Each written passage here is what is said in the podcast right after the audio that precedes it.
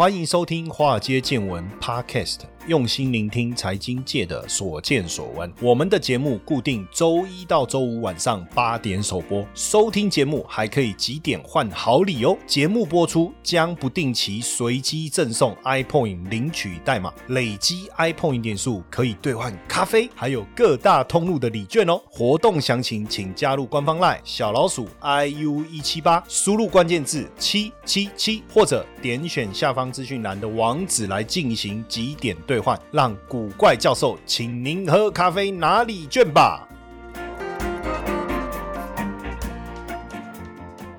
好，大家晚安。股票市场千奇百怪，见怪不怪。我是古怪教授谢承彦。好，那今天我们要来跟大家聊什么？哈，今天要聊的主题是 iPhone 十三。哦，我不知道大家是不是苹果迷啊，或者我们叫果粉。因为果粉们啊，可能接下来又有机会要来熬夜，不论是看这个接下来的发表活动啊。还是抢抢新品哈，我我不知道大家有没有这样的一个习惯了哈。那因为呢，苹果今年的接下来哈，秋天会有很多场发表会啊，包含这个新的 iPhone、Apple Watch，好，还有 AirPods、iPad Mini，甚至重新设计的 MacBook Pro。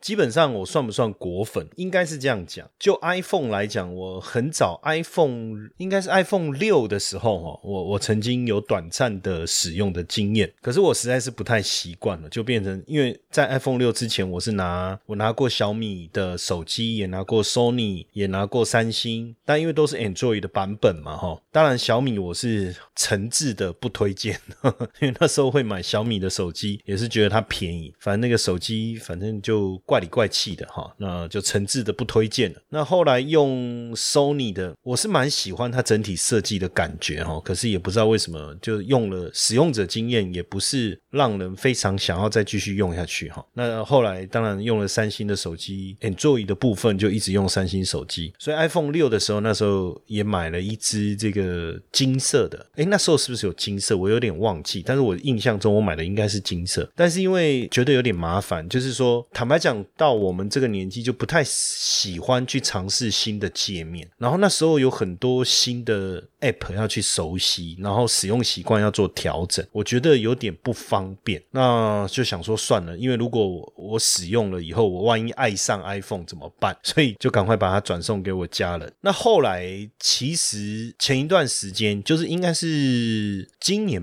哦，今年年初，因为 Clubhouse。突然很热嘛，吼，然后大家都想要在 Clubhouse 上面开房，然后有很多朋友也在 Clubhouse 上面开房，然后我也很想试看看玩玩玩玩看，其实还是有尝鲜的这种冲动了，哈，诶，可是这个 Clubhouse 一定要用 iPhone，我心里就想说，哇靠，见鬼了，一定要用 iPhone，那我三星不行吗？Android 版本没有这个 App，那我想说我有 iPad，诶，我有 iPad，诶，那还是算果粉嘛，对不对？结果一看，哇，我的 iPad 的那个 OS 的版本太旧了，作业系统太旧了。不能下载这个 Clubhouse，那怎么办呢？就是人家也邀请我上去当来宾，然后我心也在想说，不想让人家觉得我跟不上时代。好，然后呢，这个时候呢，我就上网，哎，找找找找找，哎，本来想说弄一只 iPhone 六 S 这样子，后来想说，那既然这样，因为 iPhone 六 S 网络上如果找那个福利机很便宜啊，大概六六七千块吧，我想说那就添个几千块，看新一点的手机如何。然后一看，哎，iPhone 十二，那当然不可能嘛，对不对？iPhone 十一好像还是有点贵，哎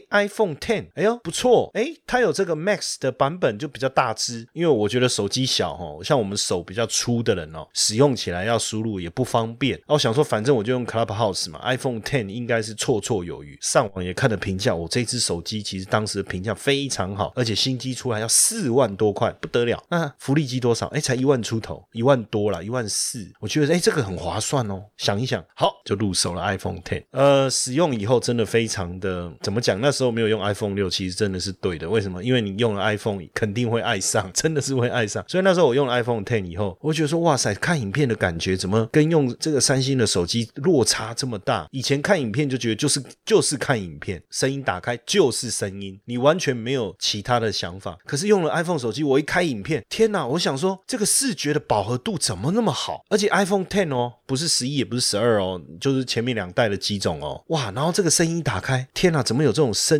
这种立体音效的这种氛围？哇，天哪，难怪使用 iPhone 的人都回不去哈，就那时候才觉得说，哇，真的 iPhone 手机有它迷人的地方，所以后来我就现在当然 Clubhouse 已经有 Android 的版本了啦，而且现在我们也以以 Mr. Box 为主啊，所以 Clubhouse 几乎都旁听啊，我们也很少 在 Clubhouse 上面来开房办一些声音的讲座了哈。可是我还是习惯就是拿着 iPhone Ten 看影片，因为我觉得那个感觉真的很好哈，感觉真的很好。不过这也有点麻烦，因为每天晚上回家追剧哈，眼睛好像就越来越有问题哈。这几年为了这个自己的口袋啊，不断的努力工作啊，结果口袋里面的钱没增加，老花的度数啊倒是增加的蛮快的。那你说我算不算果粉？这样听起来应该也算。而且我跟各位讲，其实我有呃两台苹果的笔电，然后一台是那个 MacBook 是诶十三寸的，然后我有一台 Mac Pro MacBook Pro 十五寸的。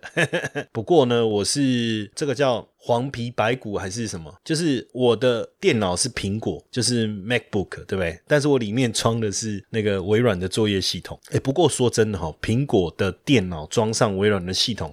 真的是天作之合，所以我觉得微软应该原本推出就是要给苹果安装的吧，我也不知道哈。当然，呃，今年发表会的步调啊，其实跟去年下半年其实还是蛮相似的。秋季会办多场新品发表会啦，那第一场发表会当然重点就是在 iPhone 十三啦。去年新冠疫情，iPhone 十二延后一个月，十月才发表，因为过去都是九月了哈。那也只发表了 Apple Watch 啊什么这些哈。但这一次九月就是 iPhone 十三的新机，而且呢，这一次。有更好的相机的镜头，更好的显示器，更小的刘海。其实我不知道为什么大家那么在意刘海啊，但我觉得我倒是蛮喜欢那个刘海。Whatever，然后再来就是第三代 AirPods，还有重新设计的 iPad Mini，哦，还有这个 Apple Watch Series 七。那当然新的 Mac MacBook Pro 哦，Mini LED 哦，也要采用 M1 X 的新的晶片哦，而且甚至会出十六寸 MacBook Pro。那我们另外一个呃，我们的好朋友 J J 老师。啊，哈，他就一直想要换一台这个 MacBook Pro 哦，我们到等他换了再来玩玩看好了。那当然，大家也会想说，到底值不值得换呢？我觉得 iPhone 十二倒是不用换 iPhone 十三了。说真的，你换不换关我屁事啊！我又不是苹果的的销售员，对不对？但是假设你今天是 iPhone 十以以前的哦，我我倒觉得说，像我 iPhone Ten，我我我也不急着换十三呐。但是我觉得，如果你是十以前的，倒是哎，这个 iPhone 十三倒是真的呃蛮吸引人的哦，因为这一次外观上面做了一些。些改变哦，包括刘海会缩小一点点，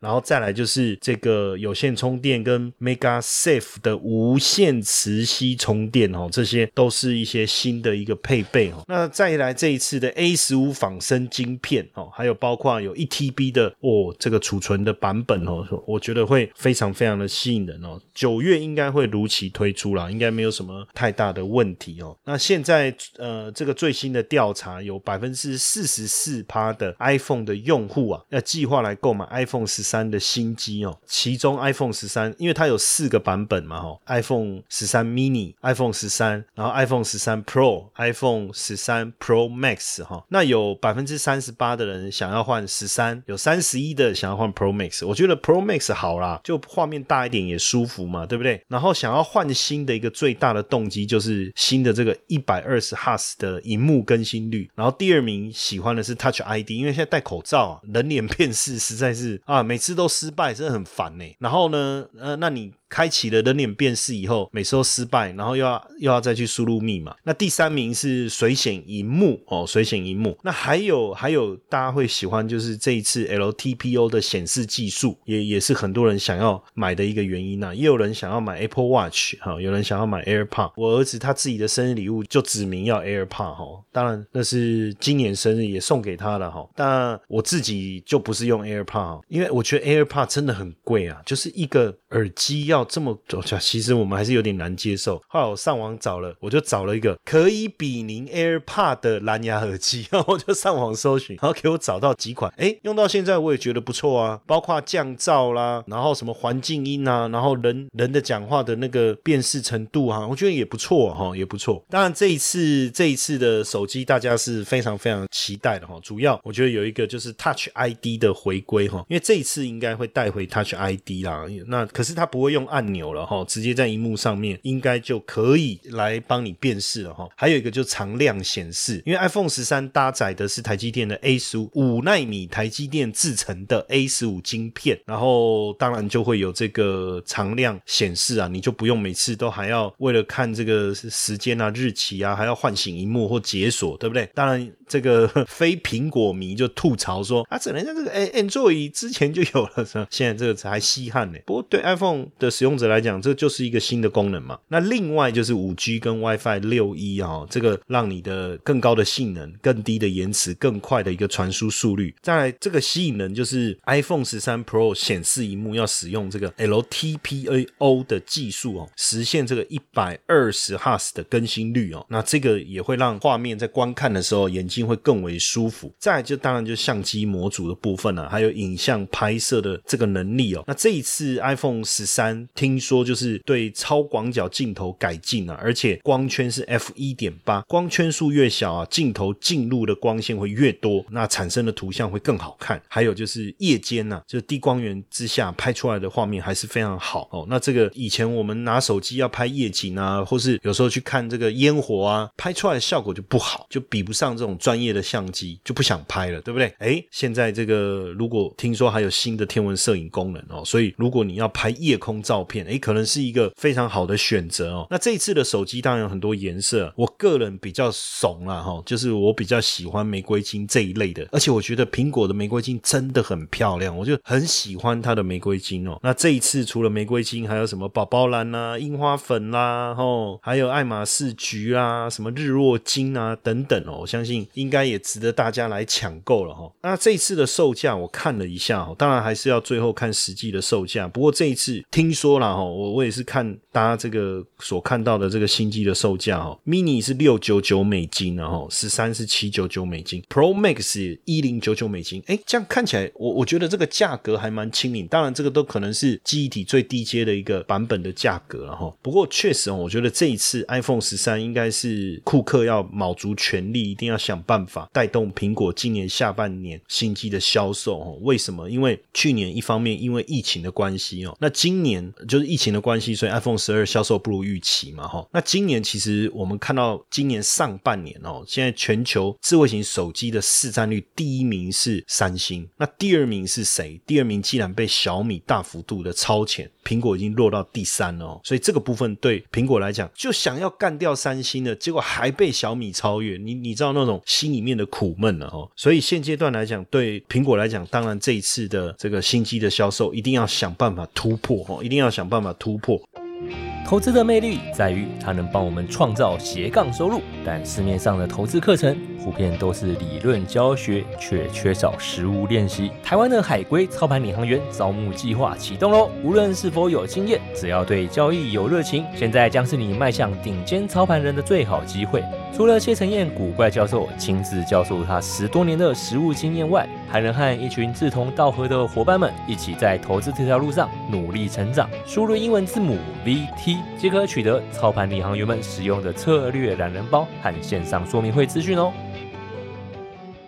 当然，就台股来讲哦，过去我们一直在讲说一颗苹果救台湾，那很多人会觉得说这样的说法会不会有点浮夸哈，或是有点夸张？可是事实上哦，如果我们要讲一只苹果手机的一个拆解哈，你从这个光从这个 A 十五这个晶片，当然就谈到了台积电。那你谈到台积电，你要你要不要封装测试？你要不要谈到日月光？那你你往上走有没有 IC 设计的需求？对不对？那有 IC 设计就 IP 嘛，细。制裁嘛，那你要拿到晶片又有细晶圆嘛，然后再来除了晶片之外，手机有荧幕啊，有触控啊，对不对？你要触控晶片啊，你要电源啊，那有没有电源管理 IC 呢？对不对？你要不要功率放大器呢？你要不要耳麦呢？你要不要麦克风呢？哇，那这些也都还需要这个相关的晶片跟微控制器等等哦。那你也有记忆体啊，相关的啊，包括你的载板啊、软板啊、机壳啦、镜头啦，哇，这不得了。所以整个讲起来，一只。手机里面其实涵盖了整个电子产业上中下游，所以呃，也有一个指数叫叫苹果概念股的指数啊。如果仔细去看这个指数，因为它里面的成分股当然就包含我们刚才大部分讲到这些公司，包括台积电啊、组装的红海啊、日月光啊等等。那这个指数呢，其实也一直跟我们的整个电子出口的好坏啊有非常紧密的一个关联性。而苹果这个概念股的这个指数呢，几乎也贴着台股的大盘的走势来表现哦。所以你说是不是一颗苹果救台湾？或许呃，现在的比例没有这么高。除了苹果以外，还有凤梨、芭辣、哈莲雾啊，什么其他等等。不光只是这一颗水果，但是确实它对整个电子股的影响还是有非常高的一个程度了哈。那到底这个瓶盖股怎么样哦？大家有没有投资的机会？实际上，因为新冠肺炎的覆盖率的，就疫苗覆盖率的提升哦，全球开始解封啊。那你想解封以后就是往外走，所以一直有一个指标叫做苹果手机移动的统计啊。那确实在疫情期间哦，这个移动的状态是相当的低迷。但是最近我们看，不论是美国也好，欧洲也好，这个苹果手机移动的情况啊，是大幅度的一个攀升，也就代表真的大家走出户外了。那确实哈，所以现在这个时间点哦，如果来推出新机哦，我们认为，尤其是增强了这个摄影的功能的话，还有包括夜拍等等哦，确实对这个解封后往外走，大家想要有一个更好的这种呃旅游的记录的时候啊，哈，这个相关的功能会带来很大的一个表现。不过这一段时期来看呢，因为资金呢，今年初简单来讲哈，如果是美股的话，因为从成长股转到价值股，确实压抑了苹果股价的一个表现哈。那七月以前的整体苹果股价的表现也确实落后 S M P 五百。那 S M P 五百一路当然这个一路走高，纳斯达克也创高，科技股进入财报周之后就是七月哈，然后 iPhone 也即将问世啊，新的 iPhone 啊，那苹果的股价哎才又重新的这个有买盘的一个益助哈。现阶段呢，苹果追加新的 iPhone 的订单呢，其实已经超过了九千万只哦，A 十五晶片呢订了就超过一亿个。基本上呢，呃，现在大家的预估啊是说，现在全球有多少 iPhone 用户？将近十亿哦，有这么多，看这数字都觉得蛮吓人的哦。那大概有一亿的用户会升级到五 G 手机哦。那今年出货量的年增率其实有机会从去年的百分之三扩大到百分之十四。那如果是这样的话，那预计啊，这个苹果的手机的销量应该有机会达到二点二三亿只哦。当然，其中不止 iPhone 十三嘛，还有其他的这个产品线的哈。那 iPhone 十二呢，其实花了上市以后花了七个月突破一亿只，iPhone 十一当时是花了九个月哈，所以一亿只的周期大概就是七到九个月吧。所以如果苹果的 iPhone 十三预计能够第一个阶段就是一亿只嘛。那可能就是在呃，你看九月嘛，那可能就是明年的几月，大概三四月，也许就能达成这个目标。当然，现阶段来讲，苹果也算是推我们叫做国海战术了哈，因为不止 iPhone 十三啊，iMac、iPad、哦 AirPod、Apple Watch 这些都开始新的产品线不断的推出，所以势必能够冲高后续苹果整体营运的一个表现哦。那今年当然整个瓶盖股的表现真的是差强人意啊，说。说真的哈，尤其是虽然这一次的供应链呢，最大的赢家会是谁？就是红海啊，因为 iPhone 十三 Pro Max 全数订单都被他拿下来，整个 iPhone 十三红海也负责了百分之六十八的一个订单哦。iPhone 十三 Pro 的部分，红海也有六成哦，也有六成。那包括低阶 iPhone 相机，还有前置 Face ID 的部分，其实对红海都有相当大的一个帮助。可是股价就是不涨，即便我们看它最近财报第二季三绿三升哦，三绿就是。毛利率、营业利率跟获利率哈，但是实际上，我觉得最近大家对瓶盖股的一个关注程度其实就没有那么高。然后近期台股从一万八以后大幅度的修正啊，当然瓶盖股肯定也受到影响哦。但是还是得理解，还是知道啊，因为也许真的九月发表会之后，整个业绩确定了，然后因为我刚才讲嘛，一亿只啊，七个月的时间的话，可能这个热潮要一直到明年的三四月嘛，哈，那刚好就是台股每年股市这个上市。四贵公司营运表现最好就是第四季跟隔年的第一季嘛，哈。那在这样的情况下，还是可以知道一下苹果供应链目前受惠的大概有哪些了，包含景硕啊、星星啊、日月光、台积电啊、玉金光等等哦。那 AirPod 的部分，像南电啊、新日新、MacBook Pro 哎 MacBook 现在就是 Mini LED。这个供应链，包括这个富彩投控啊、惠特啊，或是瑞仪等等啊。哦，那基本上当然大家还是关注在整个今年底到明年上半年的一个呃手机销售的一个上升循环哦，所以大家也特别关注这个苹果概念股。但是这一次 iPhone 十三呢，有一个比较特别的地方，就是呃有更多的这个中国的厂商来加入这个供应链。那所以是不是也因为这样哦？所以像这一次瓶盖股的部分，这个苹果光打出来的亮度啊，没有大家想象的这么好。基本上为什么这一次我们在看整个瓶盖股的部分，中国厂？好像有一些些优势哦。当然，第一个就苹果来讲，现在它走的是多元采购，它希望增加产品的利润。而中国厂呢，提供了比竞争对手更优势的价格，它愿意接手其他厂商不做的低利利润的业务。对苹果来讲，反正有人愿意做，当然他希望拉高他自己的利润了，对不对？压低他的这个供应商的利润。那台湾不愿意，如果中国愿意，就给他们接了哦。所以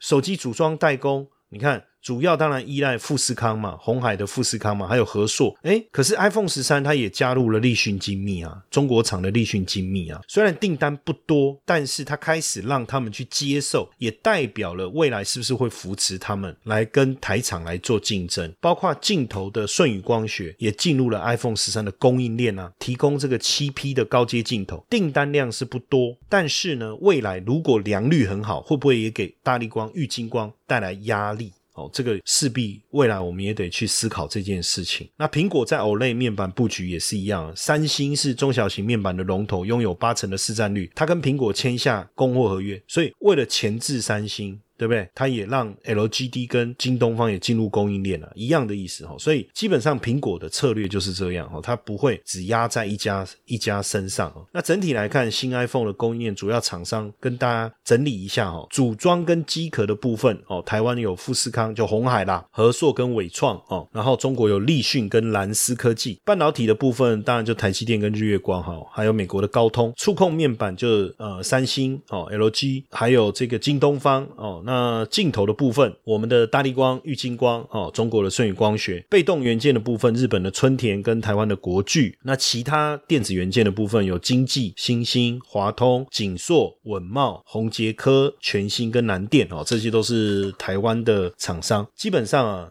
实际上。现在我们在看呢，中国还是有它一些生产优势了哈。为什么呢？因为这个是东南亚短时间之内没有办法跟上的哈。主要还是稳定、高效率，还有低成本哦，这个是非常重要的关键呢。然后现阶段呢，我们在看这个数字哈，就是二零一五年的时候，苹果供应商有将近四十五趴是在中国，二零一九年就上升到四十七点六了哈，四十七点六了。嗯，所以其实连这个苹果自己也。说啊，哎，很很少有地方能够像中国大陆一样，能够每天生产六十万只手机啊，有这些设备可以做到这样的一个事情。那去年当然从疫情开始，大家也开始在看了，到底哪边疫情控制的比较好？目前确实哦，东南亚跟印度的疫情控制的状况相当的紧张哦。那对苹果来讲，可能中国大陆还是短期没有办法取代的一个供应链呢哈。另外一个当然跟这个苹果的战略还是有关呢，因为在中美贸易战之后啊，苹果采用的策略叫中国。国加一就在其他国家布局的同时，也保留中国作作为主要的供应商跟消费市场。也确实，如果中国大陆的市场的市占率它能够拿到一定的比例的话，那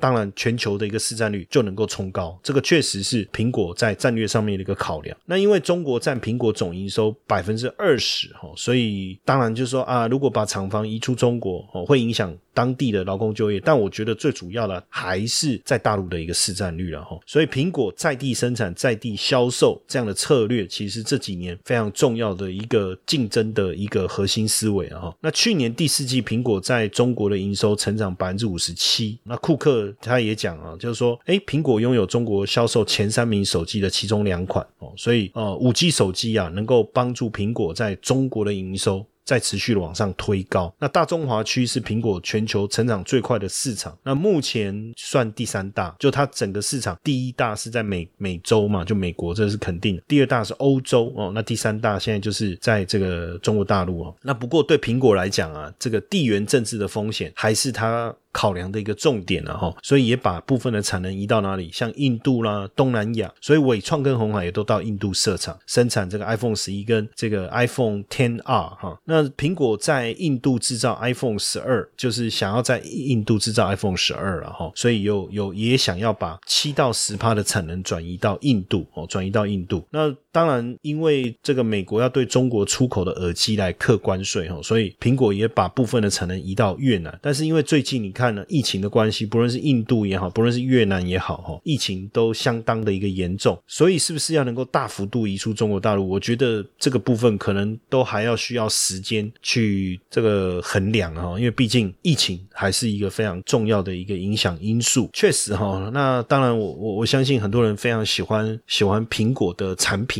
那我自己个人的感觉就是，以前我使用过很多家的笔电呐，哦，不论是 IBM 的，或者是那个 ThinkPad，后来被联想买下来嘛，然后华硕，对不对？坚若磐石，其实这些产品我也都很喜欢，可是就说不上，就是嗯，没有办法取代苹果的笔电在我心中的地位。呵 呵其实它也没有什么设计的花俏颜色啊，什么，反正就金色、银色嘛。那银色就是一贯性，它的颜色上面一个苹果的 logo，但整个笔电使用起来你就觉得非常的顺手哦。那我是安装直接安装这个微软的作业系统。我跟你讲，我们在在使用这种笔电的时候，最怕一件事情就是什么？就是你在重要的事情的时候，它突然跳出，就比如说我今天哦关机要重开嘛。然后赶着要要处理一件事情，对不对？一打开，他就跟你讲啊，更新中有没有？Windows 更新中，他妈快疯狂！然后他还叫你不可以关机啊，那你就算关掉重开，他还是在跑那个更新中，快烦死！到底要更新多久啊？哎，可是苹果的很奇怪，我就都没有遇过这种问题。然后我基本上也没在关机的，反正不用了就把盖子盖起来，然后再打开就好啊。那一段时间开个机重开看看，哎，它还是很快啊，都没有什么没有这种这种无效率的这种问题。然后上网也很快啊。多工一次开一堆这个软体，开一堆那个那个网页，也从来没有遇过那个还会